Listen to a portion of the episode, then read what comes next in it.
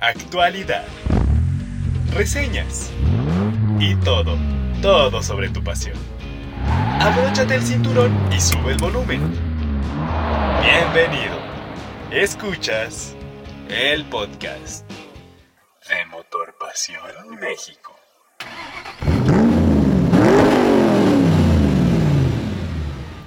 Hola a todos, ¿cómo están? Nosotros, nosotros estamos bien, pero también tengo que confesar algo cansados. Y es que esta semana fue el auto show de Frankfurt que nos tuvo pegados al teclado prácticamente mediodía, así de corridito. Pero antes de entrar en materia, voy a darle la bienvenida a mis compañeros. Hoy están aquí conmigo Marcos. Marcos, ¿cómo estás? Muy bien, Gerardo, muy bien, Mauricio, muy bien amigos. Como bien comentas, eh, pues un poco cansados, pero muy, muy contentos porque hicimos una cobertura excelente del Auto Show de Frankfurt.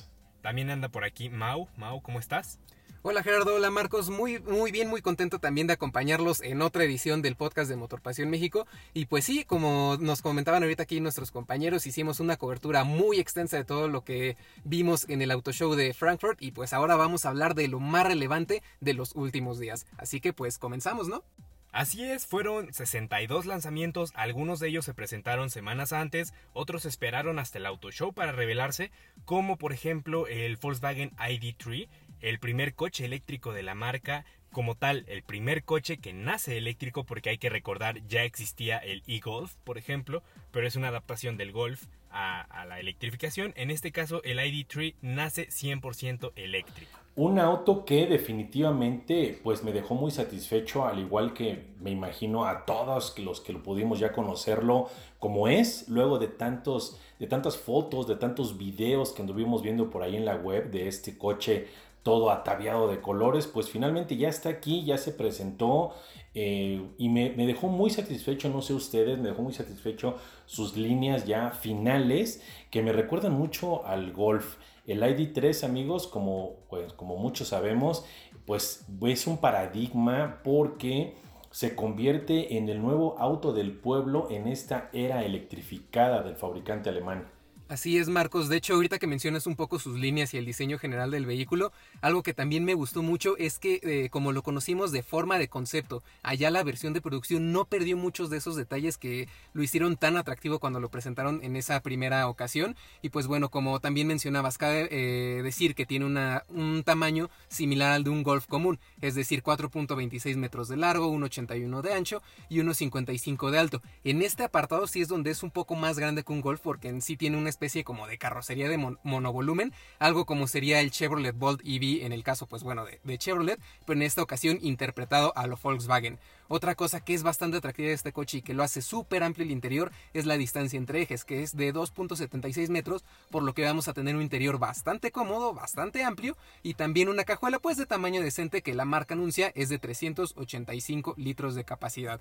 Ahora en cuanto a peso también por esto mismo de que los eléctricos tienden a ser un poquito más pesados por el tipo de baterías y estos detalles, pues bueno, marca en la báscula 1719 kilogramos, algo que no se me hace mal para un coche de estas características. Creo que lo interesante es que Volkswagen no se limitó a, a, ofrecer solo una versión. Creo que va a haber ID3 para todo tipo de carteras. Porque se habla de tres tipos de batería de 45, 58 y hasta 77 kWh que traducidos en autonomía es de 330, 420 o 550 kilómetros para recorrer, eh, bueno, es, la distancia que pueden recorrer con un motor de 201 caballos de fuerza 310 eh, Nm de par y está homologado para recorrer hasta 160 km por hora, que para ser un coche eléctrico la verdad es que está bastante bien eh, su velocidad máxima. Otra cosa que creo que vale mucho la pena destacar de este coche es lo que representa. Es, eh, digamos, el inicio de una nueva era para Volkswagen, es como su tercera transformación porque pues la primera fue el Bocho, la segunda fue el Golf. Este modelo es tan importante para la marca como lo fue, eh, como lo fueron esos en aquel momento. Sobre todo porque, bueno, están, están dejando ya atrás y quieren olvidar por completo aquel escándalo del Dieselgate que por ahí todavía sigue arrojando algunos residuos. A mí me parece muy bien, sobre todo eh, me llama mucho la atención el costo.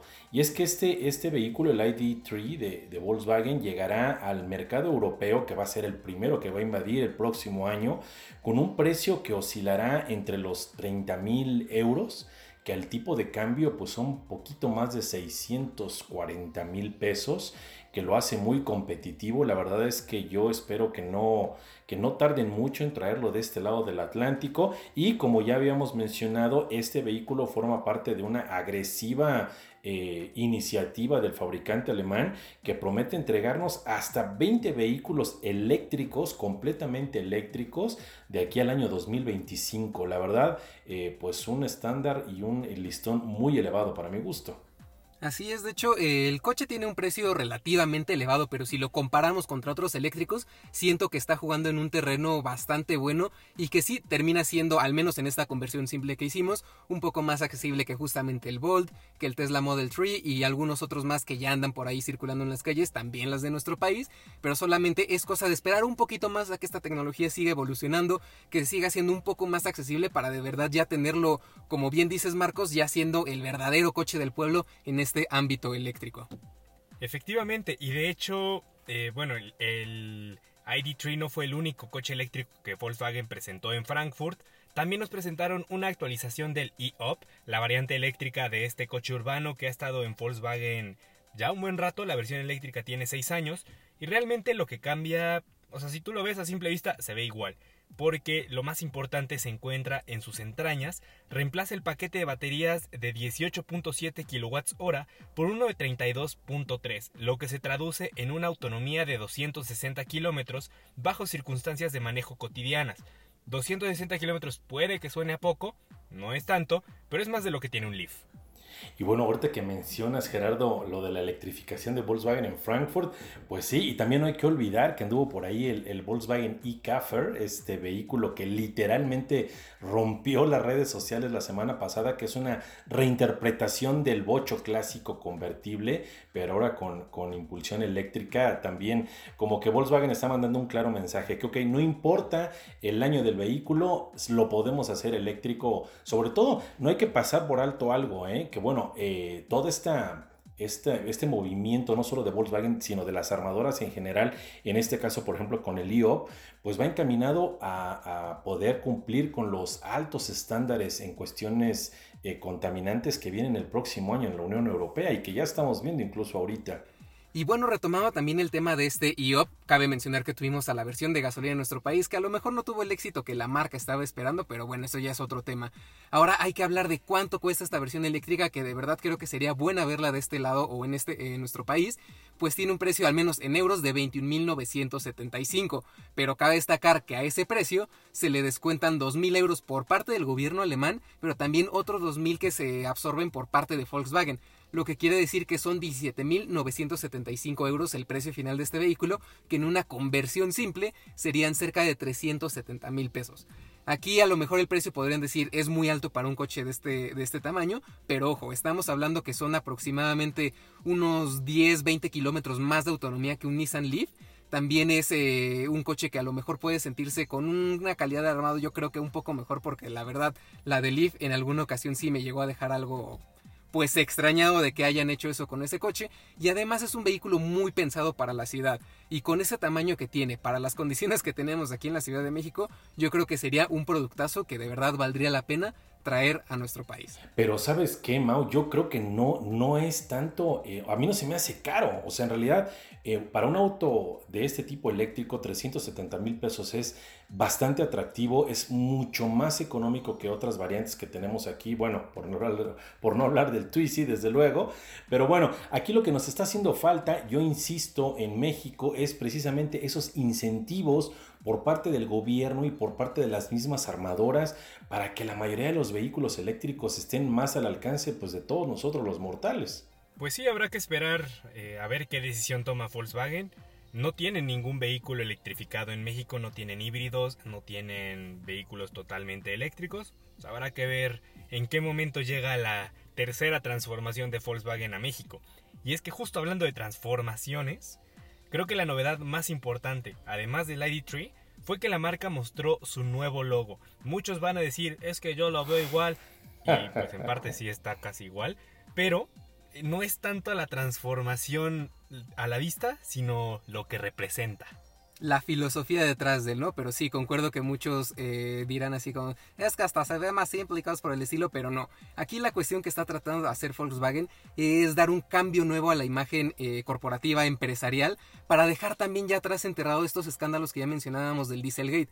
Pues como también comentábamos, la llegada del ID3 es también una nueva era, una tercera, como mencionábamos, la transformación de Volkswagen, entonces quieren aprovechar este nuevo arranque para tener todo, todo, toda una imagen completamente nueva, tanto en sus agencias, en el apartado digital, en el sitio web y todo lo demás, con el cual quieren transmitir que es una, una marca más comprometida, por ejemplo, con el medio ambiente, que es más transparente, es más simple la forma de, de contactarlos, de conseguir un coche y demás. Es todo un cambio filosófico interno de la marca y que pues bueno se ve reflejado además del logo, de lo que ya les mencioné, todo lo que conlleva el pues tener una marca de coches.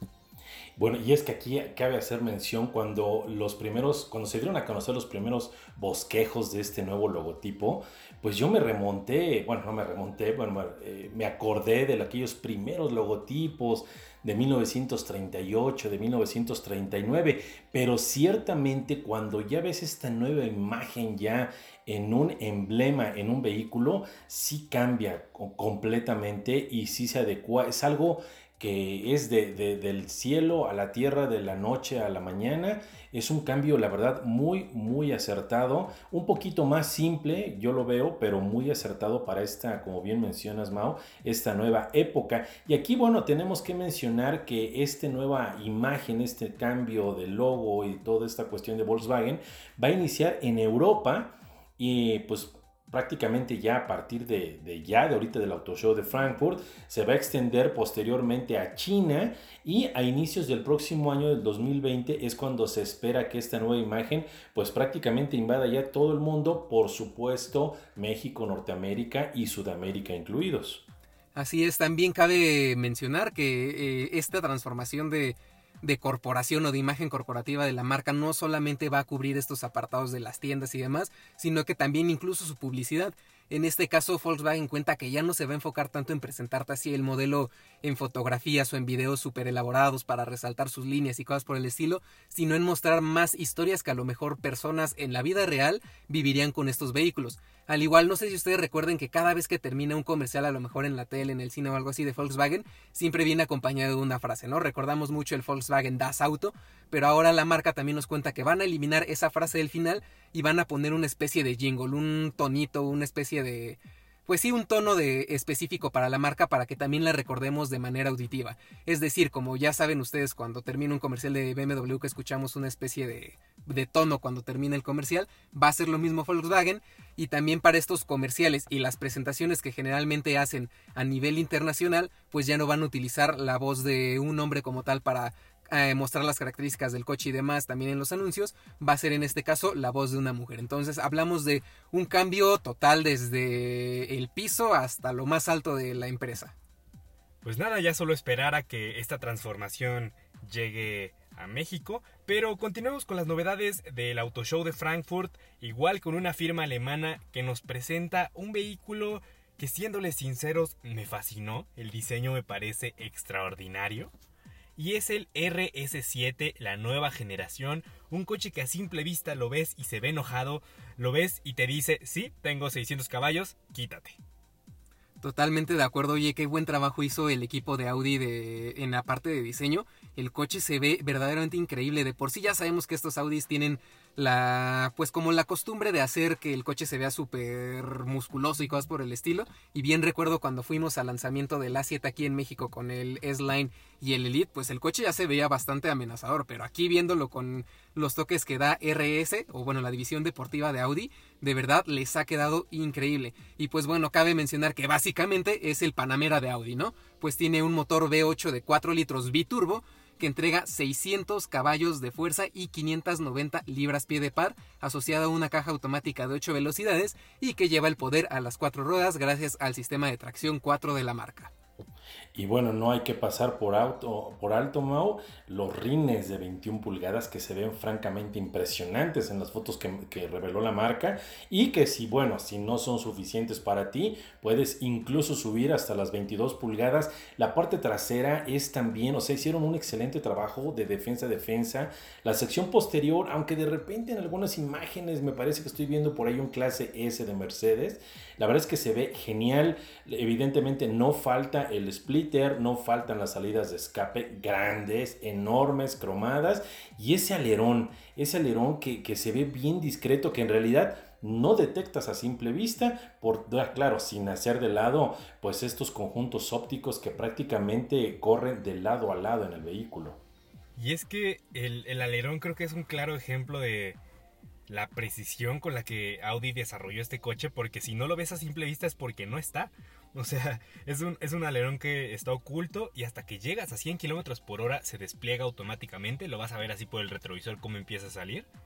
Y es solo uno de los muchos sistemas que tiene para ayudarlo a ir rápido. Como bien decía Mao, está el sistema de tracción integral, pero tiene algo muy, muy peculiar. Al frente puede mandar en condiciones normales el 40% del poder y el 60% restante atrás, pero de ser necesario puede enviar hasta el 70% al eje delantero y el 85% al trasero. Tenemos además la suspensión de aire adaptativa RS que se incluye de serie y que pues al ser neumática te permite elevar o bajar la, altura respecto al piso y esto lo hace automáticamente. Entonces vamos a tener un coche más pegado al asfalto cuando hace falta, pero también más elevado, pues para no pegar en topes, porque se ve que este coche no se va a llevar muy bien con Ciudad de México. Totalmente de acuerdo y no hay que olvidar el interior, no sé ustedes, a mí me encantó los asientos con, ese, con esa tapicería eh, con patrón de rombos, el volante forrado en alcántara, el, cuero, evidentemente el cuero napa en, los asientos, el volante con el fondo, con, la base plana ya muy, muy clavado en la cuestión acá deportiva y bueno, multitud de elementos en aluminio para que realmente al ingresar a este vehículo te sientas como, como en un auténtico eh, bólido, un coche de carreras. Un coche de carreras, sí, pero también un coche que para ser tan deportivo se preocupa también bastante por ahorrar combustible. Yo no veo a nadie comprándoselo para no gastar gasolina, pero tiene un sistema microhíbrido, también llamado mild hybrid, que utiliza un generador de 48 voltios que permite circular con el motor apagado bajo ciertas circunstancias, por ejemplo, no sé, yendo entre 55 y 160 km por hora, si no estás utilizando el acelerador, el generador mantiene el coche encendido eh, simplemente yéndose por inercia mantiene activos todos los sistemas y además ayuda a que el sistema Start and Stop eh, pueda pues, entrar a, funcionamiento desde 22 kilómetros por hora. Entonces, pues, en el tráfico de Ciudad de México va a pasar un buen tiempo apagado el coche. La verdad es que sí, el, el, Porsche Panamera, que es de la familia, el Mercedes AMG E63 e incluso el BMW M8, pues sí, no deben de estar tan felices porque ya tienen un rival de mucha altura aquí con este modelo presentado ahí en el Auto Show de Frankfurt. Pues sí, y continuando con las novedades del Auto Show, también de una firma alemana que pues al final creo que siendo el auto show de casa, por supuesto que las firmas alemanas tenían que ser las protagonistas. Tenemos al BMW Concept 4 que... Híjole, híjole. Inspirado en los puerquitos de Angry Birds. Díganme que no. La, parrilla sobre ruedas, sí, oye. dirían algunos. BMW, tú sabes que soy muy fan de tus coches, pero... Me tienes sin palabras, perdón. Cedo el micrófono a Mau porque este coche... Pues bueno amigos, entonces continuemos con este el Concept 4 de, o Concept 4 de BMW, que en sí es una especie de adelanto de lo que vamos a ver en la nueva generación del Serie 4, que ya está por llegar, no le falta mucho y probablemente sea durante la primera mitad de 2020 cuando llegue. Así que BMW quiso, como platicamos en algún momento también nosotros, Suponemos que quiso hacer una especie de termómetro con este concepto para saber qué tanto pueden arriesgar en uno de sus cupés y de sus modelos más deportivos a ponerles parrillas tan grandes como la que encontramos en este Concept 4, que si bien de frente tiene unas líneas extremadamente marcadas y que lo hacen ver musculoso, agresivo, deportivo como esperarías bien de un BMW coupé de este estilo, pues bueno, la parrilla sí en algunos casos siento, o no en algunos casos más bien, siempre siento que está porque de verdad que es gigantesca, aunque la marca diga, perdón, que se haya inspirado en modelos como el 3.0 CSI o el 328, que sí tenía una parrilla más o menos de este estilo, pero que definitivamente no ocupaba casi todo el frente del coche. No, yo creo que más bien se inspiraron en sus primeros vehículos de principios del siglo pasado, de mediados del siglo pasado, porque sí, Ciertamente, bueno amigos, y evidentemente ustedes al ver las fotos, yo me imagino que ya muchos de ustedes ya vieron alguno de los cientos de memes que provocó este vehículo y que andan ahí rondando en la web, en Twitter, en Facebook. A mí la verdad, yo siento que este coche, Mao, eh, Gerardo, siento que este coche fue eh, desarrollado por, por dos diseñadores distintos y es que la parte trasera es muy musculosa, muy grande, tiene una cintura extremadamente ancha, con las salidas de escape rectangulares cromadas, los conjuntos ópticos muy bien desarrollados, muy discretos, la verdad no tienen nada que ver con la parte delantera. Así es, como que la trasera está mejor proporcionada y el frente está raro. Yo creo que este coche sí anticipa al próximo Serie 4, pero yo creo que más bien en las versiones M. El Serie 4, entre comillas, normal, va a ser muy parecido al, Serie 3 yo creo que M3 y M4 son los que se van a parecer este coche. Y como bien dijo Mau, este coche es un termómetro para ver qué tan grande le van a poner la parrilla. Esperemos que se dieron cuenta que se les pasó un poquito a la mano. Habrá que esperar pues cómo llega la versión de producción. Y pues bien, siguiendo con otro lanzamiento que ya no es alemán, pero lo lleva un poquito en el espíritu, el Hyundai i10 N-Line que es una versión un poquito más picante del urbano que ya también se presentó su nueva generación y también en Frankfurt.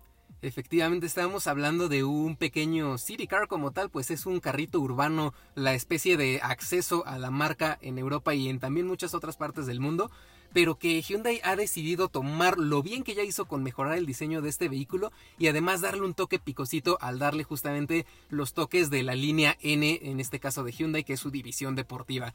En este apartado, pues bueno, vamos a encontrar rines más grandes de 16 pulgadas, inclusive con algunos contrastes en color rojo, también una parrilla un poquito más agresiva con detallitos en rojo y unas zonas oscurecidas para que el coche se vea deportivo. Y la verdad es que les quedó muy bien, ¿eh? O sea, si el cochecito normal ya la versión común del día a día se ve bien y mejoró bastante de lo que ya conocíamos, el N-Line yo creo que sí va a ser algo que va a llamar muchísimo la atención y que aquellos que lo tengan disponible lo van a disfrutar porque en pocas palabras vendría siendo como una respuesta al GTI que sí se vendió en Europa. Y eso que mencionas de que aquellos que lo tengan en sus manos, ay, me hace recordar que pues que no, no vamos a tener este vehículo aquí en México. De hecho, en Europa, va a llegar a Europa eh, por ahí del verano del próximo año y la verdad sí me rompe un poco el corazón de que no lo tengamos aquí en nuestro país. Sí, sobre todo por esto que dice Mau, que es como una respuesta al, al GTI porque lleva un motor turbo de un litro, tres cilindros, desarrolla 100 caballos de fuerza y 126 libras-pie.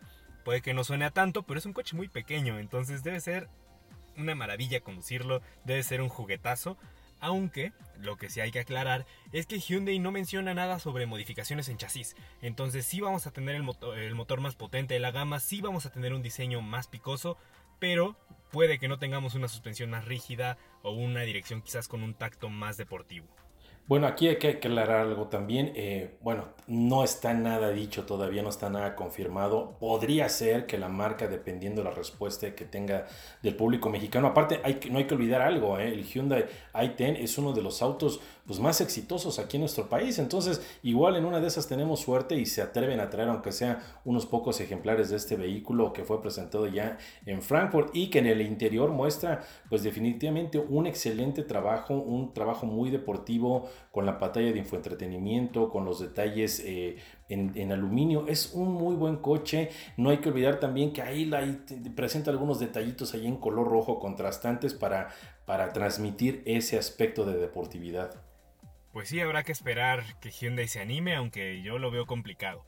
Pero qué bueno que tocas este tema porque les traigo una lista de los coches del Auto Show de Frankfurt que sí van a llegar a México.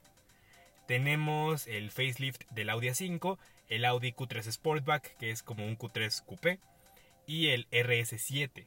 También continuando con las marcas alemanas de lujo tenemos a BMW que tiene varias propuestas interesantes y algunas polémicas, ¿no? En este caso hablamos del BMW Serie 1 que probablemente esté llegando a los principios del próximo año. Llega en noviembre. Llega en noviembre, bueno, pues entonces lo vamos a tener en este año y pues esperemos ya ponerle las manos encima porque de verdad ha generado muchísima expectativa a este coche ahora con configuración de tracción delantera. También vamos a tener al BMW Serie 8 Gran Coupé, al M8, la actualización del X1 y la nueva generación del BMW X6. Y siguiendo con las marcas que jugaron como locales allá en Frankfurt, tenemos también a Mercedes-Benz que nos va a traer a México el GLB, el GLE Coupé precioso, estos Mercedes AMG A45 y CLA 45 que tuviste tú la fortuna de conducir allí en el viejo continente, Gerardo. Y no, sin olvidarnos, claro, del Mercedes AMG GLB 35. Y bueno, considerando, no es una marca alemana, pero sí es europea, concretamente de, de, Inglaterra, del Reino Unido. Bueno, no, en realidad también es como que alemana, ¿verdad, Mini? Es un 80% alemana y el 20% de inglesa lo tiene nada más en el diseño y en las calaveras. Bueno, pues Mini Cooper nos va, bueno, Mini nos va a traer el Cooper SE ya también muy pronto aquí a nuestro país. Y finalmente otras tres novedades igual de marca alemana, el Porsche Taycan, el primer deportivo eléctrico de la firma de Stuttgart, también está el Porsche Macan Turbo y el 911 Carrera y para cerrar la lista, el único coche no alemán, con perdón de Mini porque también es alemana. el Renault Coleos, que tuvo un facelift que deberá estar llegando a México pues con el cambio de año modelo.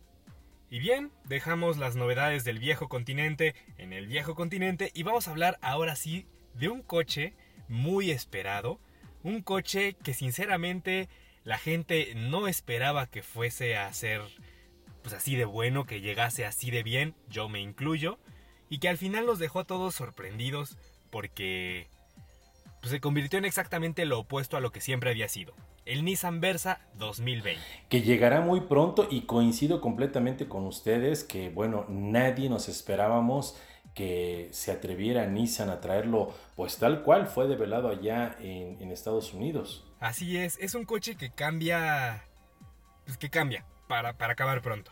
Porque de ese patito feo de Nissan que era más bien como una cabina de bajo costo y alrededor de eso se construyó un coche, eso quedó en el pasado. A partir de ahora Versa realmente se preocupa por una estética llamativa. Vamos a tener ya un estilo similar al de Altima, al de Máxima. Este frente marcado por una B, la parrilla B-Motion que le dicen ellos.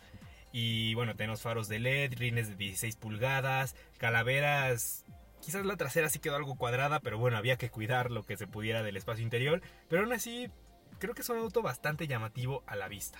Totalmente sí, el coche cambia bastante en, estos aspectos y cabe mencionar que tiene una, una, combinación o una paleta de colores también bastante atractiva para que se vea más vivo y resalten todas estas líneas que le han dado al coche.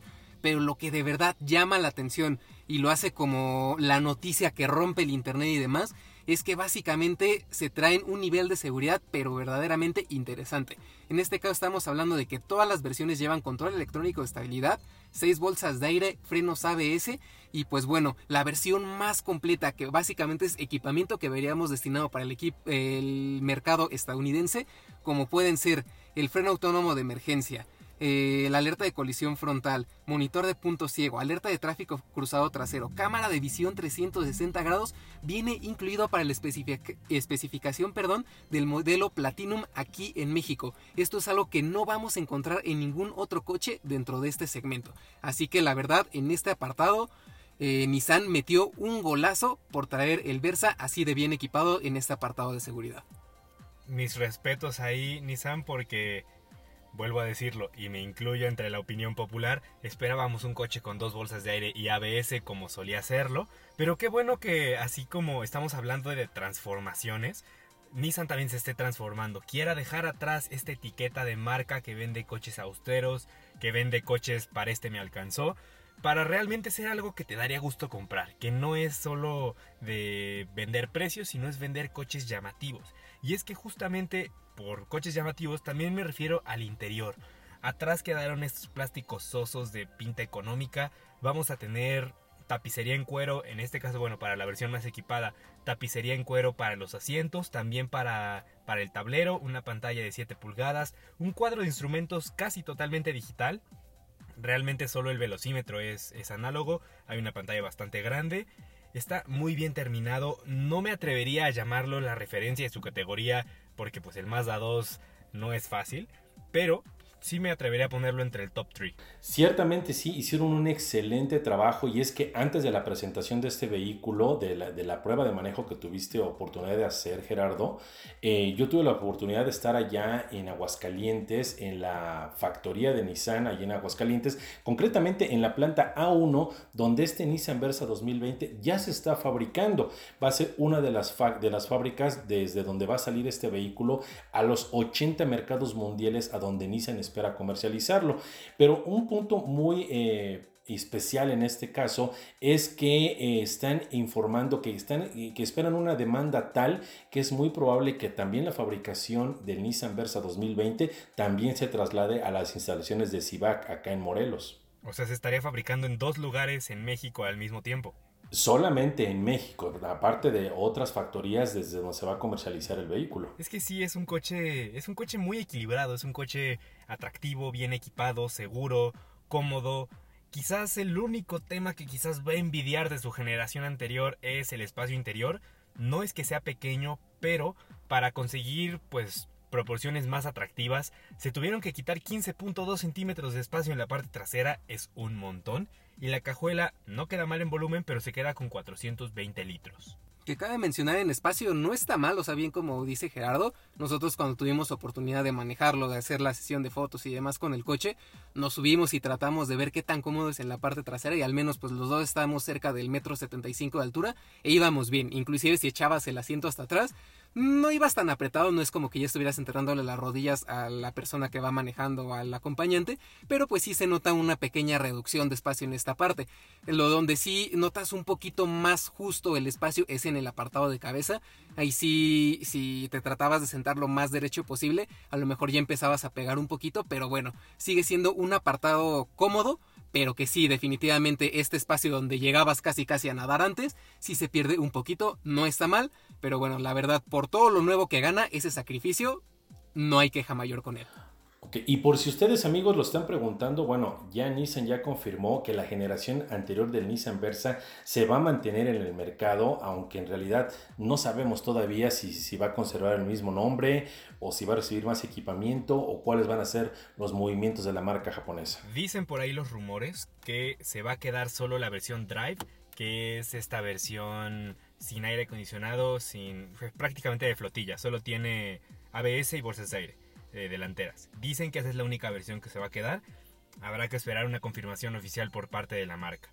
Pero bueno, retomando a la nueva generación, al Versa 2020, eh, vamos con la parte de manejo que creo que también es, es pues, importante para hablar de, de un vehículo integralmente.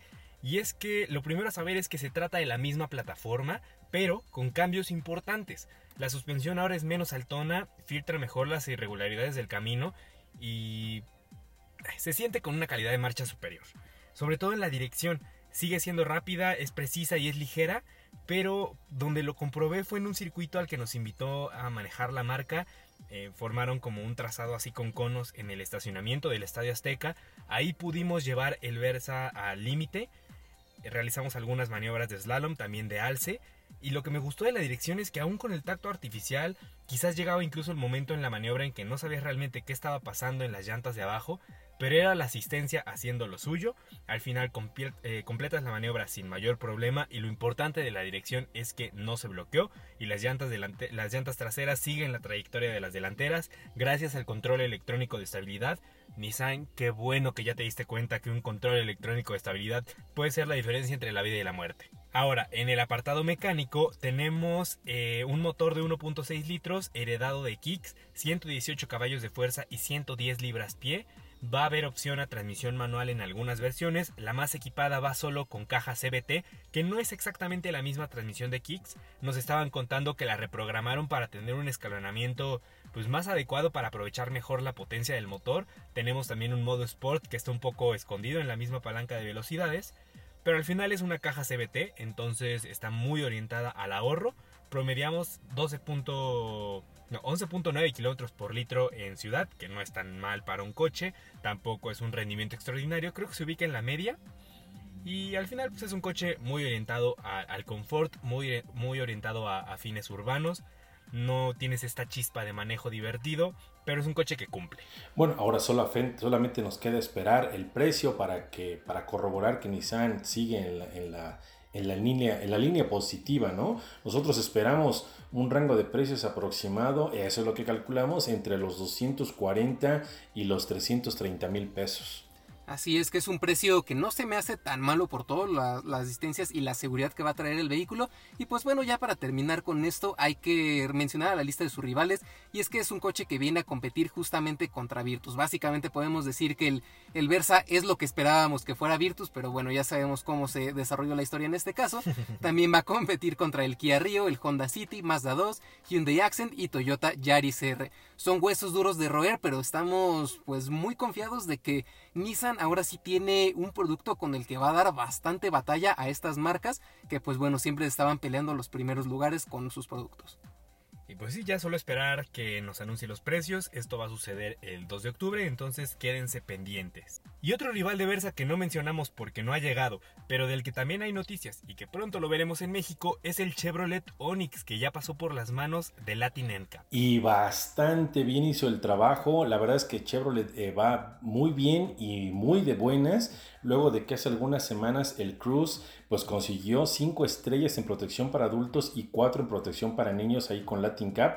Ahora eh, pues mandó el Chevrolet Onix Plus 2019 que se llevó, que equipado con sus 6 bolsas de aire desde la versión de entrada, se llevó 5 estrellas en protección de adultos y 5 estrellas en protección para niños. O sea, la máxima calificación que automáticamente lo hizo eh, merecedor a la condecoración Advance Award otorgada a los modelos que logran 5 estrellas de calificación global. ¿Qué tal, eh?